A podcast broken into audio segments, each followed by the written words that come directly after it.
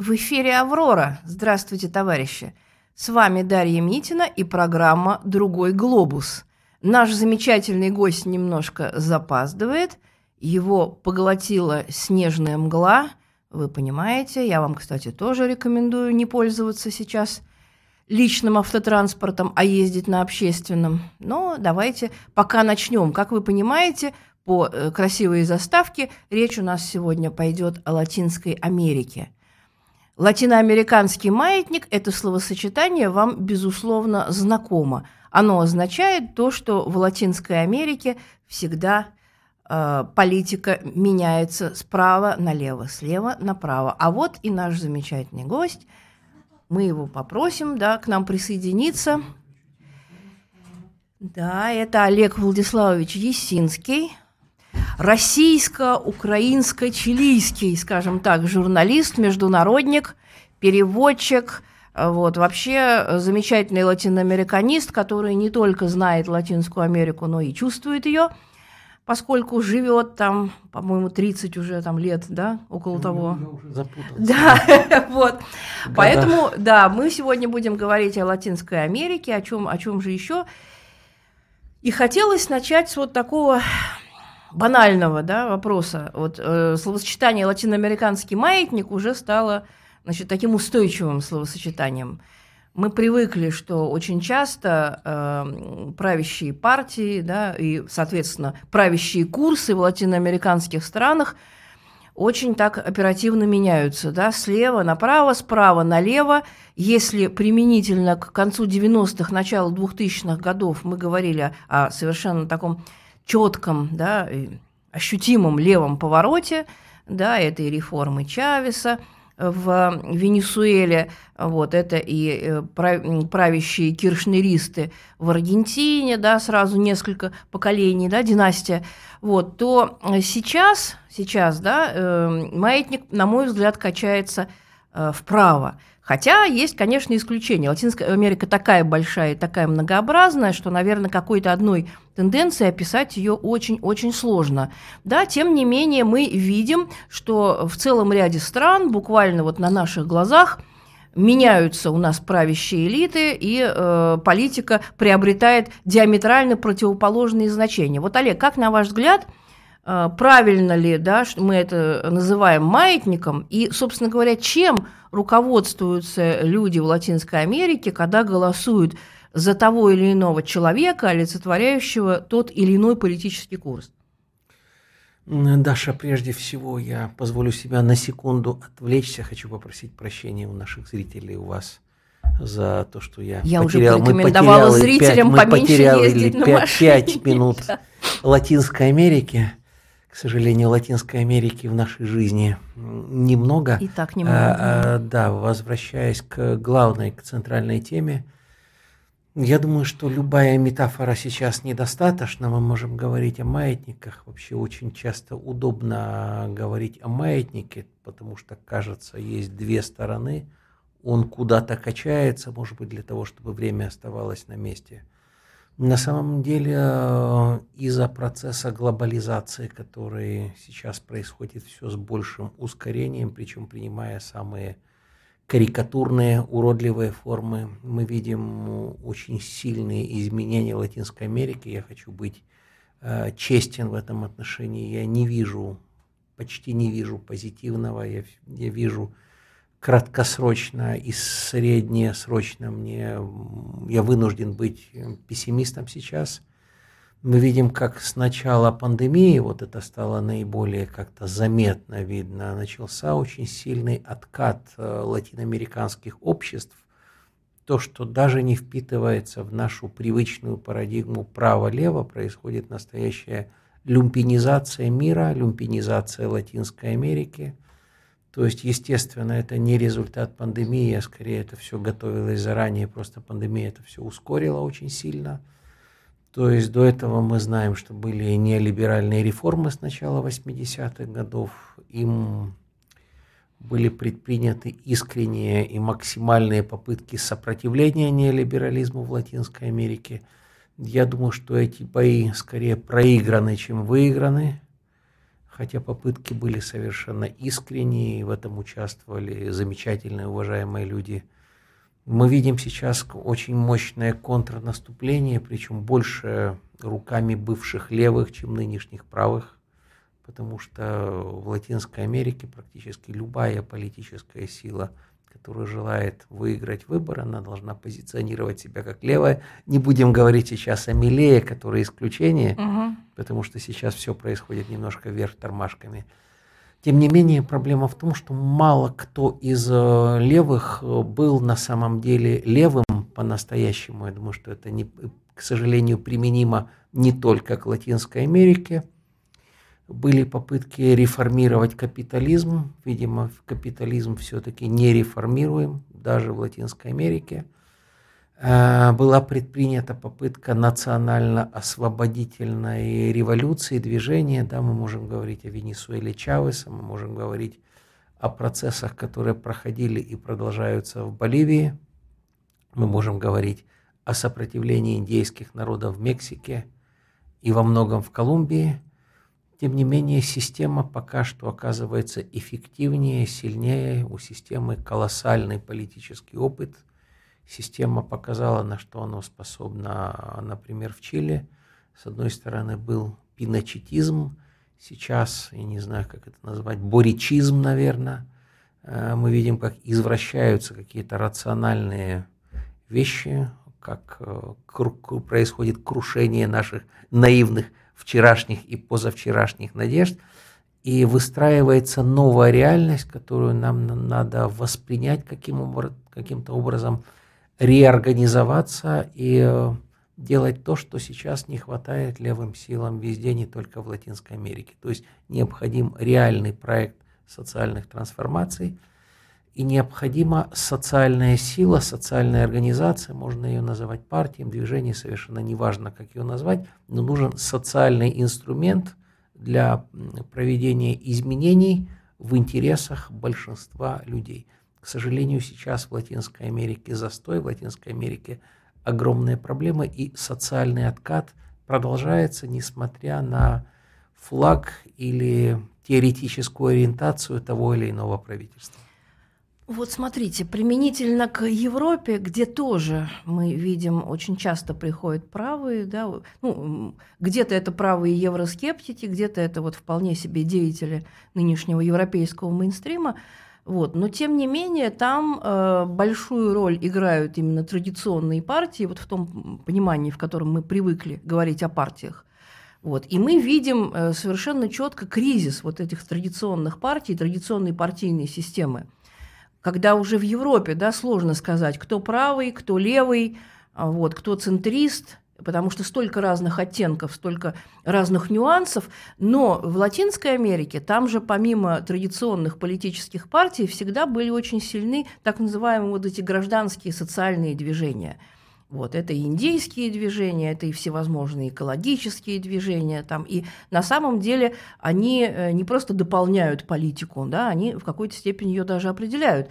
С другой стороны, конечно, да, вы правы. Вот недаром вы, э, так сказать, близкую вам Чили э, вспомнили, потому что, ну вот, свежий пример такого глобального да, разочарования в левых – это вот президент Борич, да, с которым связывали большие надежды вот, он э, выглядел именно так, как должен выглядеть молодой левак, вот, но, к сожалению, это все оказалось визуальным образом. И сейчас э, в Чили очень большое разочарование наступает, даже у тех, кто э, сказать, за Борича голосовал и не видел, так сказать, другой какой-то альтернативы.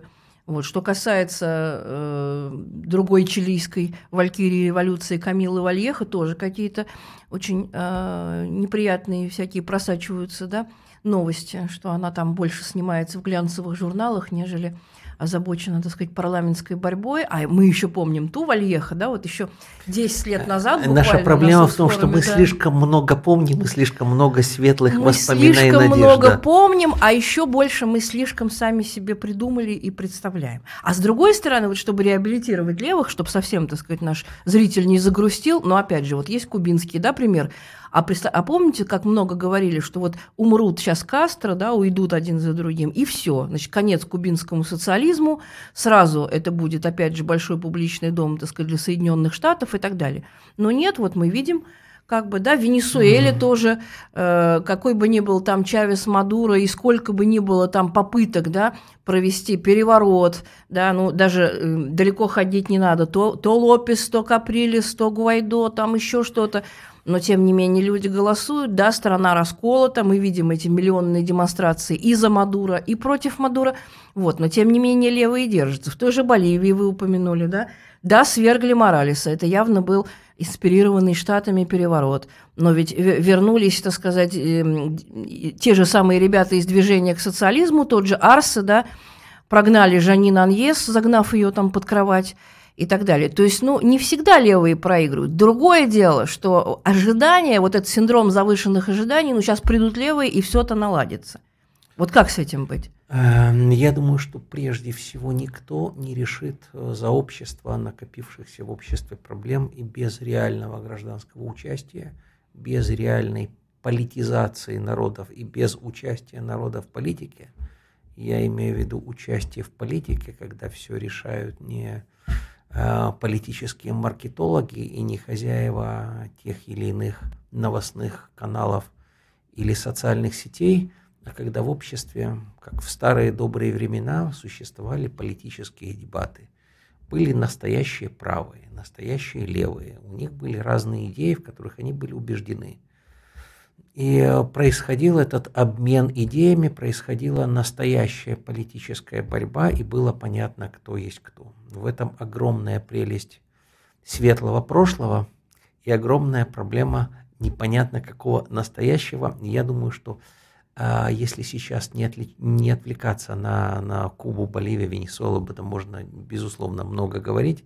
Это тоже все очень динамичный и сложный процесс – Э, я думаю, что главная сейчас центральная проблема в другом. Э, в европейской тени над Латинской Америкой, э, в влиянии европейской или левых, североамериканской? Европейской. Европейской. Сейчас я попробую объяснить, почему. Угу. Дело в том, что в 70-е, 80-е годы, когда в Латинской Америке были еще в моде, в тренде военные диктатуры – или банановые демократии наподобие колумбийской. Э, чуть ли не единственную функцию правозащитных организаций, э, более-менее защищенных э, от власти, в Латинской Америке играли различные неправительственные организации из Европы и США, ну, из первого цивилизованного мира. Страны Скандинавии проецировали свою голограмму, свою иллюзию правильной социал-демократии, какого-то такого демократического социализма, который, где и волки сыты, и овцы целы. И э, Латинская Америка, даже многие левые силы Латинской Америки были сориентированы на такой скандинавский идеал или на европейскую цивилизацию, где было много элементов социализма – по крайней мере, из той Латинской Америки дикого капитализма. И таким образом эти неправительственные организации из Европы и США, где работали прекрасные люди, они действительно спасали жизни, занимались правозащитной деятельностью до последнего времени, они были беспрекословным авторитетом, и многие несистемные, уже последовавшие за политическими партиями социальные движения – или коллективы, как это принято сегодня называть, они э, были ну, в очень близких, тесных отношениях с э, иностранными неправительственными организациями, с, иноаген, с иноагентами, говоря нынешним языком. И это было когда-то органично и совершенно оправдано. Потом, когда в последние десятилетия неолиберальные ну, В какой-то степени, системе... наверное, и во времена Коминтерна, да, СССР был иноагентом для коммунистических партий. Несомненно. То есть здесь, наверное, все-таки традицию надо возводить к этим делам или нет? А, может быть, может быть, да, но это было совершенно, ор- совершенно органично, потому что люди, которые интернационалисты по своей сути, э, мы, никто из нас никогда не делил людей на соотечественников и иностранцев, важны были идеи, и в конце концов, во время военных диктатур в Латинской Америке было важно, важно спасение человеческих жизней. И всем за это огромная благодарность, чьими бы агентами они ни были. А проблема возникает позже, когда э, неолиберализм э, нарастает, когда нарастает ему сопротивление слева, с настоящего индейского, крестьянского и прочего латиноамериканского лева, которое оказалось сильнее рабочего движения в какой-то момент, и последовательнее, самое главное, э, идеологи системы, видимо, или политтехнологи системы понимают, что правые силы, неолиберализм уже совершенно ничего предложить э, человечеству не может, поэтому они должны перехватить левую идею, левые лозунги, э, всю эту левую движуху для того, чтобы подстроить это под интересы корпораций.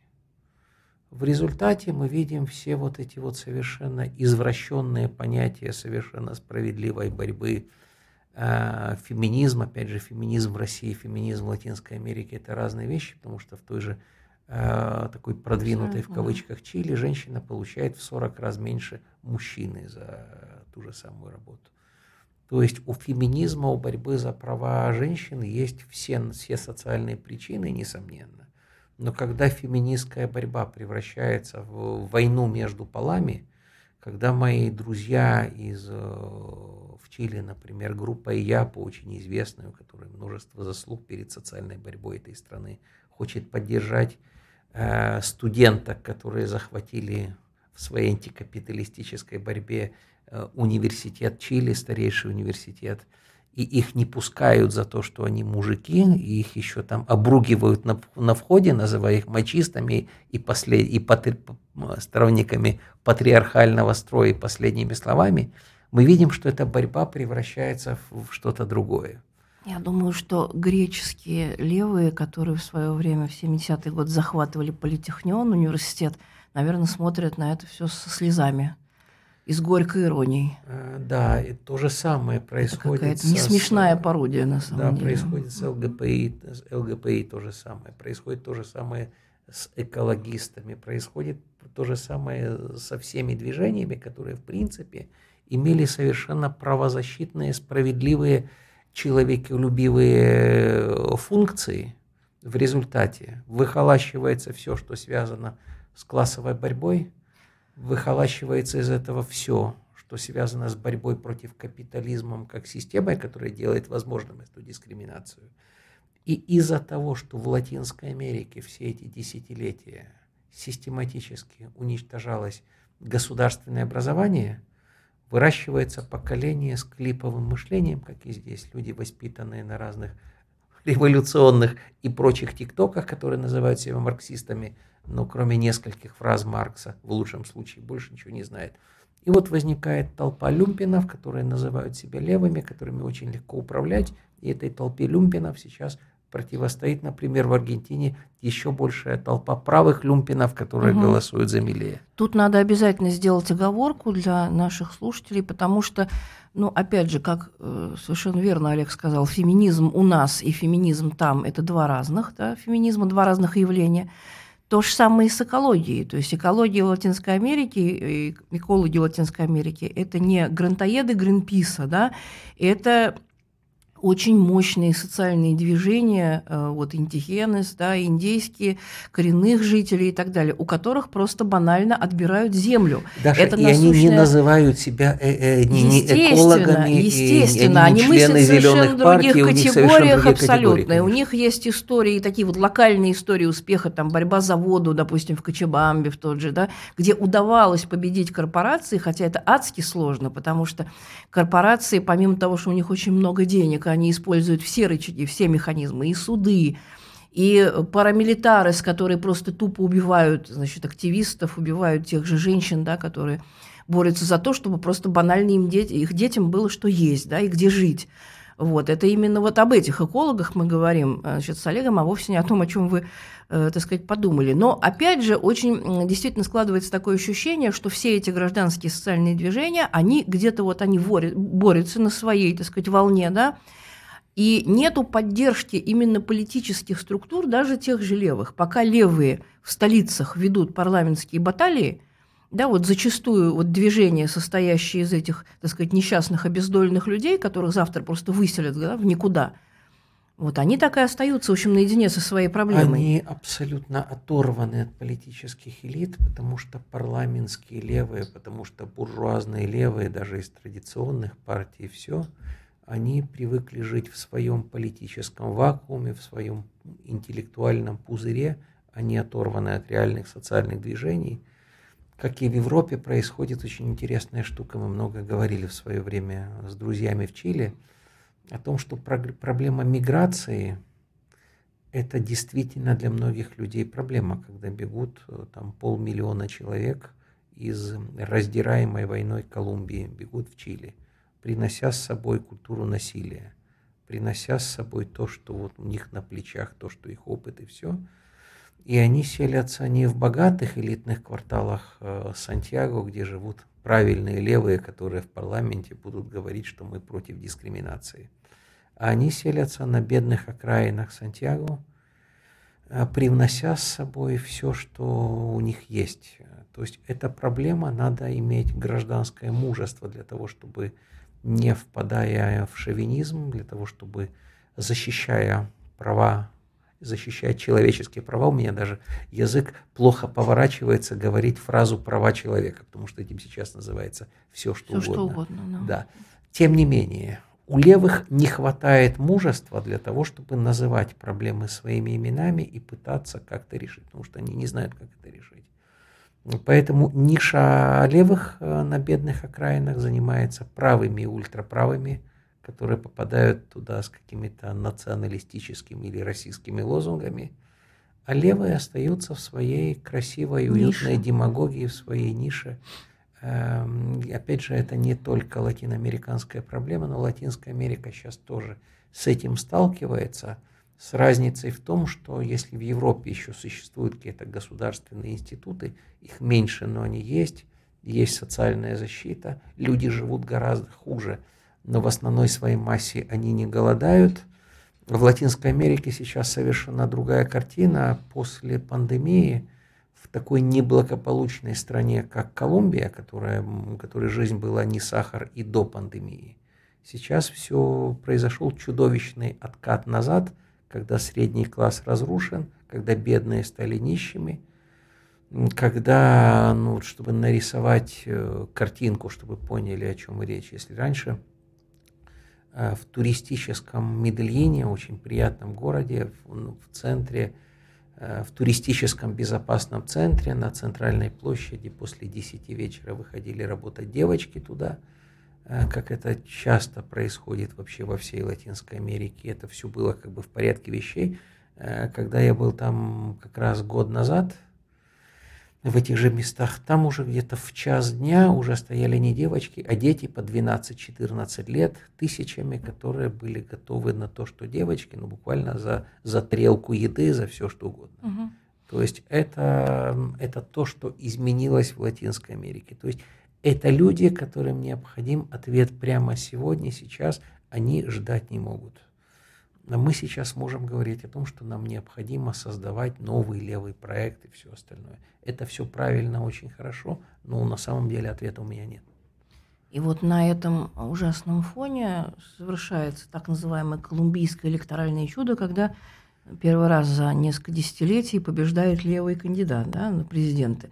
Вот как бы так ни получилось, что реально, э, так сказать, справиться с этим экономическим кризисом – он не сможет, наступит опять разочарование, опять, так сказать, маятник на многие десятилетия займет вот это вот правое Даша, у меня положение. то же самое впечатление с самого начала этого процесса. Опять же, ужасно так же, как и в Чили. Надоест да. Уже Борич. И, так сказать, ужасно хотелось бы прог... ошибаться. Я, я, право, да, да. я всю жизнь мечтаю ошибаться, но я думаю, что настоящие кандидаты, которые угрожали интересам власть имущих Колумбии, они обычно не доживали до дня президентских выборов. Определенно, да.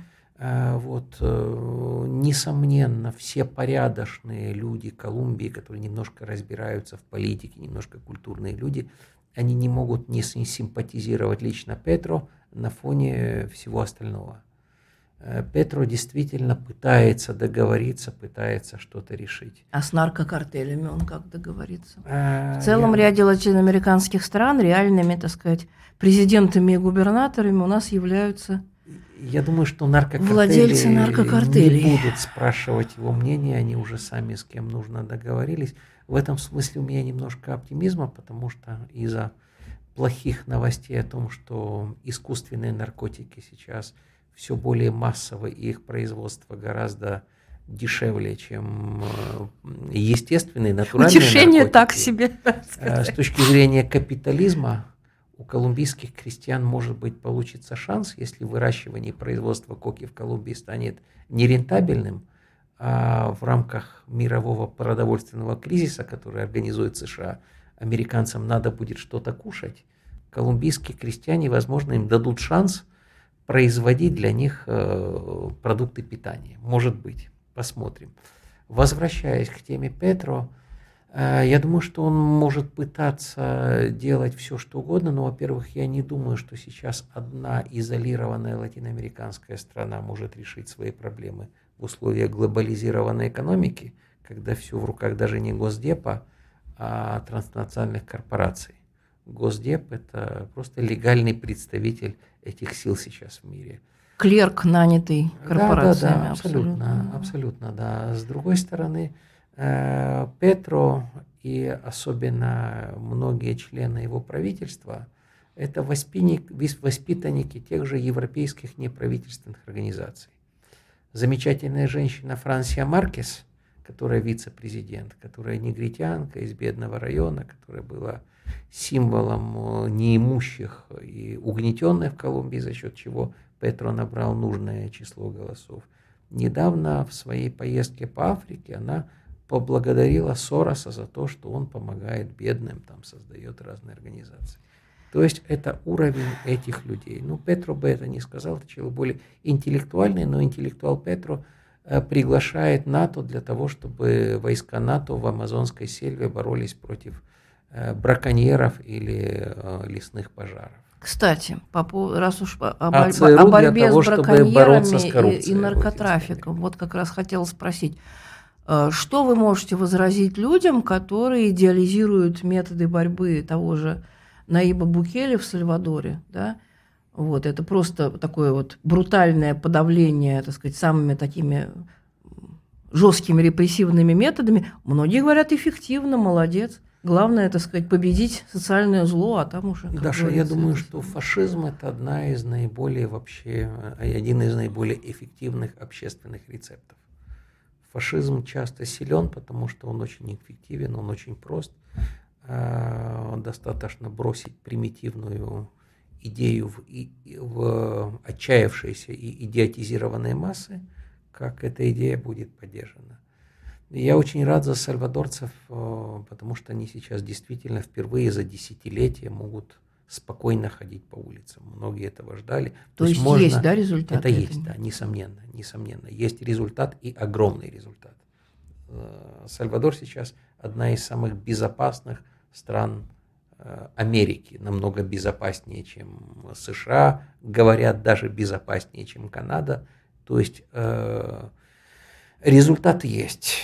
Какой ну, у ценой? Букели, кстати, были собратья да, по разуму. Вот, допустим, филиппинский президент Дутерте, он примерно такими же методами пользовался. Но как-то вот я не слышала, вот, чтобы Филиппины там как-то процвели. А, может быть, Сальвадор, из безопасности, Сальвадор да. меньше. Может быть, я, я не знаю. Видимо, для того, что Сальвадор меньше, да. Подробности я просто прекрасно понимаю. Я вижу, даже если мы закроем глаза на то, что закрывать глаза нельзя, на методы, потому что обычно цели и методы – это одно и то же – методы совершенно чудовищные. С другой стороны, э, в Сальвадоре не создается никакой базы образования, никаких шансов для социального развития выходцев из То низов есть только подавление, общества. но не перевоспитание. То есть все держится на очень эффективно организованных репрессиях. Угу. Это позволяет предположить, что как только эта каменная, эта железная хватка ослабнет, или когда если с Букели что-то случится или что-то поменяется в этом проекте, все то же самое вспыхнет с новой силой, и все будет еще чудовищное, потому что необходимо бороться э, все-таки с корнями, с причинами, и причины в дичайшей социальной несправедливости. Э, Марас в Сальвадоре это еще был результат гражданской войны, когда бежали миллионы сальвадорцев в Соединенные Штаты Америки, это были бедняки, их дети получили, э, их академией стали улицы Соединенных Штатов Америки, потом они их выперли из страны назад в Сальвадор, и в Сальвадоре они применили полученные в США знания. То есть это, это была загадка преступности в Сальвадоре. Букеле сейчас огромная поддержка, он сейчас идет на перевыборы, его наверняка перевыберут. Я не хочу, не могу, у меня нет морального права осуждать сальвадорцев, совершенно понятны их эмоции, потому что ситуация была критическая. Но для меня этот, кажется, это пример совершенно чудовищный, и я совершенно уверен, что у него нет будущего. И главное, что эту ситуацию нельзя назвать необратимой. Вот как вы верно уже сказали, изменятся политические обстоятельства или что-то еще. Я вот, например, помню, как ровно 10 лет назад – я была в Эквадоре, это была одна из самых спокойных стран и наименее криминализ... криминализированных. Я, я тоже помню этот Эквадор. Да, да. мы, мы по-моему, вместе да. там были, на самом деле. Может быть, там не пересеклись, потому что уж больно огромный был этот самый форум. Я но... не был на форуме, а, но я, я вот. часто, мне из Чили было близко вот, туда ездить. Просто. Да, вот мы просто... Вы с нами присутствовали ментально, потому что мы сидели там с Манчуком вот, регулярно, и, значит, что-то про вас говорили, поэтому ваша тень витала над нами. Вот, и мы помним, что мы ходили спокойно и ночью, и по улицам, и по каким-то совершенно маленьким городкам, и все, и совершенно ничего не боялись. И вдруг, вот, пожалуйста, это был э, Эквадор периода э, Рафаэля Корея. Вот. А потом пришел замечательный президент с замечательным именем Ленин или Ленин, как там по-испански. Вот, и все пошло как Мы думали, что это был Ленин, но оказался Ленин. А, это оказался Ленин, да. да, мы думали, что это Ленин. Вот, и, к сожалению, вот такая ситуация, вот она очень подвижная, она хрупкая. То есть вот нет что-то, вот нет вот этой вот, как говорится, стабильности ни в плохом, ни в хорошем. Да, и она может перевернуться в любой момент. Вот, кстати, раз уж мы говорили о Колумбии, в вашей э, википедийной биографии написано, что э, вы э, принимали деятельное участие в урегулировании колумбийском. Вот наблюдали, да, наблюдатель колумбийского урегулирования. Что вот это такое? Раскройте. Раскройте смысл. Ну, мое ничтожно маленькое участие заключалось в том, что одна неправительственная организация Колумбии, пять неправительственных организаций, никуда от них, кажется, не деться – Э, меня приглашала, видимо, читали какие-то мои статьи. Меня пригласили сначала в Колумбию, потом в Гавану в качестве наблюдателя. Я участвовал в переговорах. Я познакомился с ребятами из ФАРК, которые участвовали в переговорах. Я писал об этом какие-то статьи. Потом мы снимали документальный фильм э, перед подписанием мира в партизанском отряде ФАРК э, в колумбийской сельве. То есть это для меня очень яркие, очень незабываемые воспоминания, которые позволили мне понять очень многие вещи. Если не понять, то, по крайней мере, задать для себя много новых вопросов. Колумбия – это невероятно интересная страна с трагической историей. И весь этот мирный процесс, он был обречен, то есть с одной стороны он был необходим, с другой стороны он был обречен. Очень, очень странное сочетание – тем не менее, в истории бывают такие моменты. То есть все вернулось в исходную точку, потому что они сначала что-то подписали вроде соглашения, потом они его разорвали, как бы, да? А, Есть хоть между, между нами, о чем сейчас уже можно говорить вслух, на самом деле это был процесс сдачи ФАРК. То есть ФАРК сдавались, но политкорректно назвали это не сдачей оружия, а оставлением оружия – угу. потому что чтобы они не почувствовали себя побежденными, хотя они были побеждены. Все это происходило под давлением демократического правительства США, начиная с Обамы, потому что для корпораций необходимо было выйти на территории Колумбии, которые были недоступны, потому что были под контролем партизан. То есть сейчас ФАРК разоружены и фактически вооруженную борьбу не ведут, да? ФАРК подписали мир, ФАРК разоружены, э, ФАРК уже уничтожили сотни людей, которые сложили оружие, как и предполагалось, никакие гарантии международные, неправительственные не сработали, происходило и продолжается уничтожение бывших бойцов ФАРК. Сейчас идут переговоры о мире и о разоружении с последней партизанской группой э, армии национального освобождения, с которыми я тоже знаком, мы в Гаване с ними встречались. Э, есть разрозненные группы так называемых диссидентов ФАРК, Э, никто точно не знает, кто это. Это могут быть наркотрафиканты, это могут быть диссиденты. Причем колумбийцы мне говорили, что во время войны было проще, было понятно, кто был кто. Сейчас множество разрозненных вооруженных групп, которые заходят в деревню. Не знаешь ни от кого чего ждать. То есть хорошо, что война прекратилась. То есть, несомненно, гибнет намного меньше людей, чем раньше. Но поскольку не решена ни одна из проблем, а главная проблема это земля крестьянам в Колумбии, а я думаю, что вооруженная борьба и подобные процессы в любой момент могут вернуться и возродиться. Хотя совершенно понятно, что при современной технологичности войн вести вооруженную борьбу в сельве против регулярной армии с умными ракетами, с чипами, которые вставляются в продукты для партизан и в обмундировании. Это намного сложно, это практически невозможно. Да я бы как-то даже не сказала, что меньше людей гибнут. Даже если вот вообще ничего об этой проблеме не знать, просто следить за вашим блогом. Такой-то активист убит, такой-то активист убит. То есть одну сторону разоружили, но Э, как бы э, понятно, что корпорации есть корпорации, корпорации их интересы, корпорации, да, и причем сейчас в Колумбии гибнет много людей, и левая пресса об этом уже пишет, пишет неохотно, чтобы не дискредитировать президента э, Петро, который пока не справляется с задачей, но людей меньше гибнет однозначно, потому что во время войны гибло тоже число социальных лидеров, плюс еще сотни крестьян, которые гибли от бомбежек, партизаны, которые гибли очень много. И солдаты, которые гибли, солдаты это те же самые бедные крестьяне, которые пушечное мясо. Да, совершенно очевидно, что и другая социальная структура общества, вот, и совершенно иные социальные устои, и исторический контекст другой. Все-таки понятно, что это все бывшие осколки колониальных империй да, разных. Даша, я, если можно, перебью, мне кажется, очень важная деталь, чтобы наши слушатели э, представили себе немножко лучше, что такое Колумбия. В Колумбии сейчас то ли 55, то ли 60 с чем-то процентов населения заняты в неформальном секторе экономики.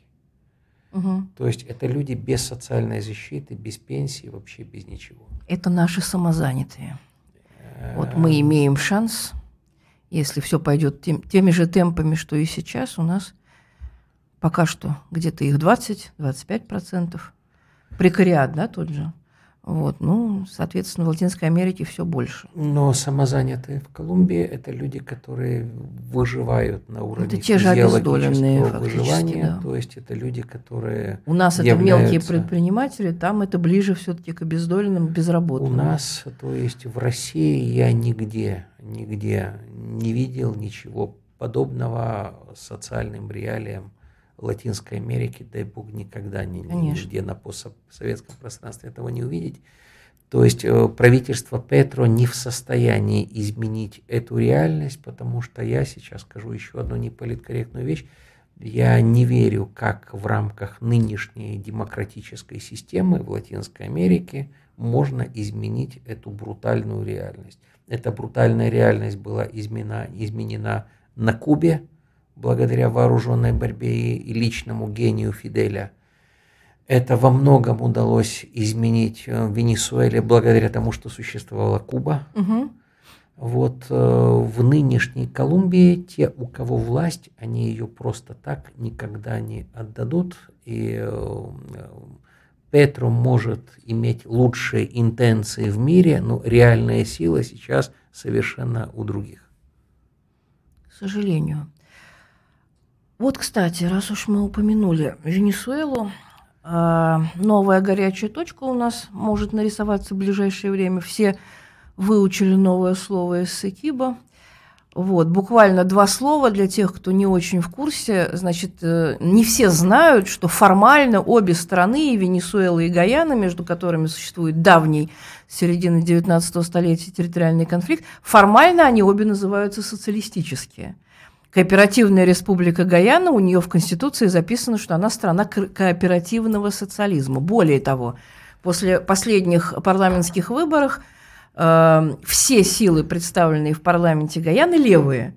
Другое дело, что там немножко по-другому линия разлома проходит. Там половину парламента занимает левая партия индийского народа, вторую половину парламента левая, э, левая партия негритянского народа, ну и чуть-чуть индейцев. Вот по поводу чуть-чуть индейцев, вот здесь как раз и корень противоречия, потому что вот эта самая провинция Сикиба, она в основном населена индейцами, очень редко, редкое население, которое действительно ближе, так сказать, к индейцам венесуэльским, вот этим аравакам, да, вот, и в любом случае, э, так сказать, единственная страна англоязычная региона, да, Гаяна – ну, нельзя сказать, что, э, мне кажется, да, кто бы там, о ком бы речь не шла, там, о выходцах из Индии, о выходцах из Черной Африки или там о коренных индейцах, да, ну, нет там вот такой национальной идентичности все-таки, потому что Гаяна во многом страна искусственная. Это какой-то осколок колониального наследия. И именно поэтому, именно поэтому, ну, черт его знает, да, может быть, этим индейцам будет в Венесуэле, так сказать, и не хуже, да, они ближе, вот, они ближе к венесуэльским индейцам, они с внешним миром общаются по-испански, они вообще с внешним миром так себе общаются, как бы. Вот. Но, тем не менее, они по-испански общаются, они по-английски, не по, на других языках. Вот что, по-вашему, как бы может у нас Венесуэла прирасти в ближайшее время? Даже, Гаяне-то армии нет. Даже мне кажется очень правильно и очень классно, что вот вы э, назвали ключи, ключевой момент всей этой истории. Э, Гаяна – это совершенно искусственное произведение э, английского империализма на, на, на теле Америки. Это такое южноамериканское Косово, которое получила независимость, опять же, не в результате борьбы за независимость, а потому что, видимо, в результате интересов Британской империи и немножко доктрины Монро, с другой стороны, решили создать такое независимое англоязычное кооперативно-социалистическое произведение, как Гаяна потому что эти две социалистические партии, понятно, что они совершенно не социалистические. Я сейчас, слушая вас, подумал, забавно, что наконец, может быть, кто-то перестанет путать испанское слово «индио», потому что так называют и индейцев, и индусов. Угу. В Гаяне, может быть, э, произойдет какое-то совпадение этих двух терминов. Но я оговорилась, я сказала формально социалистическое. А, конечно же. Да, ну, на самом деле, формально социалистическое сейчас почти все в мире. Я Э, даже от, от социализма очень, к сожалению, много элементов формальных. Гаяна была создана для того, чтобы для имперского контроля над этим регионом угу. богатейшим. Э, независимость Гаяны это 66 год, это совсем недавно. Через два года после провозглашения независимости э, именно на территории Эсекибу вспыхнуло индейско-креольское восстание.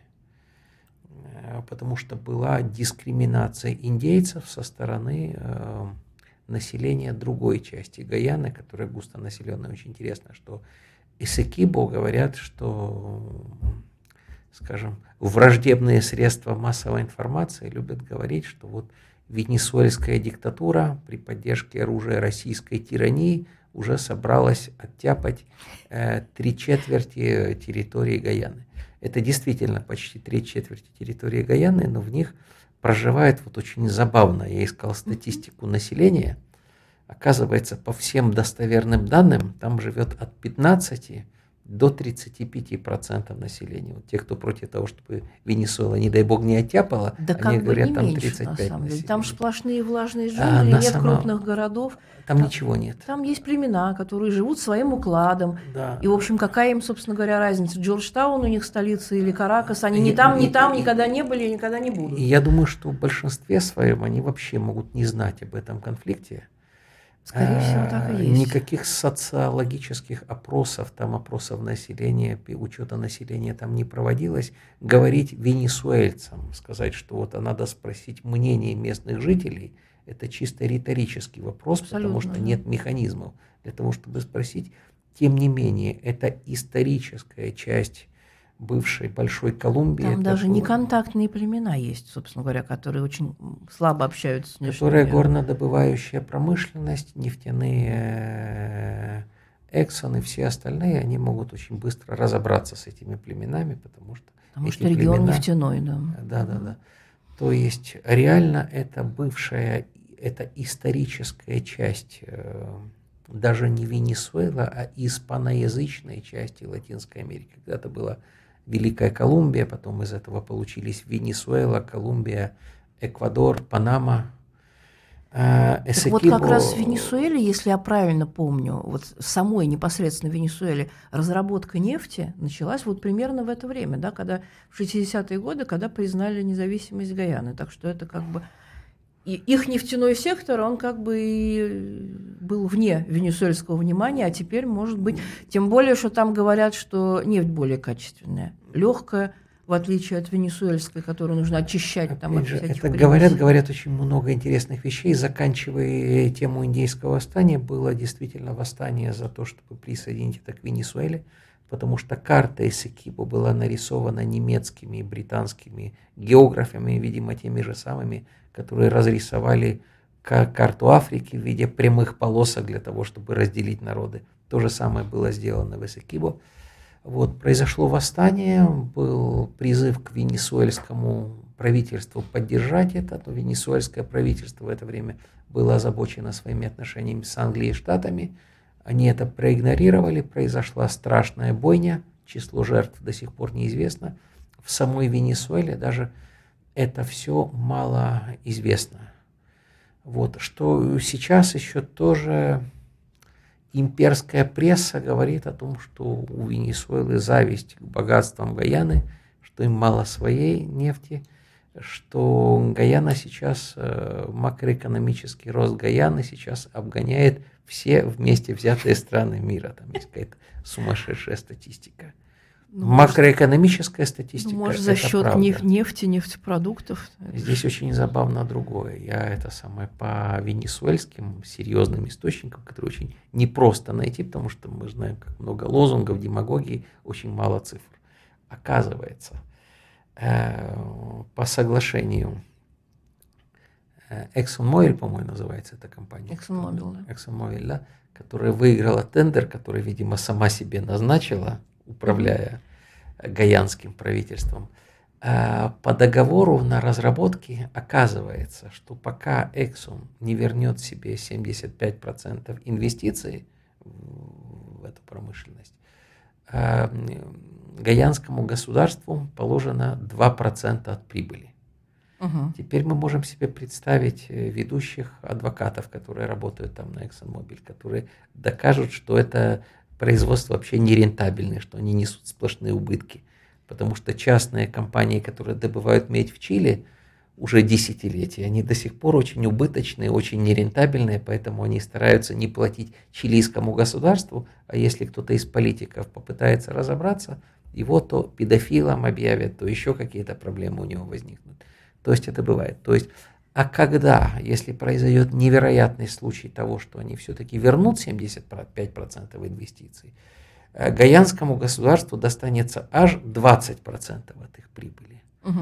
То есть это эксплуатация в чистом виде, и э, совершенно понятно, что гаянскому народу ничего от этого не достанется, Конечно. кроме уничтожения сельвы, кроме разрушение экологии, прекрасной природы. Индейцам наверняка тоже достанется. Мы знаем, что индейцам достается от угу, нефтеразработок на их территориях.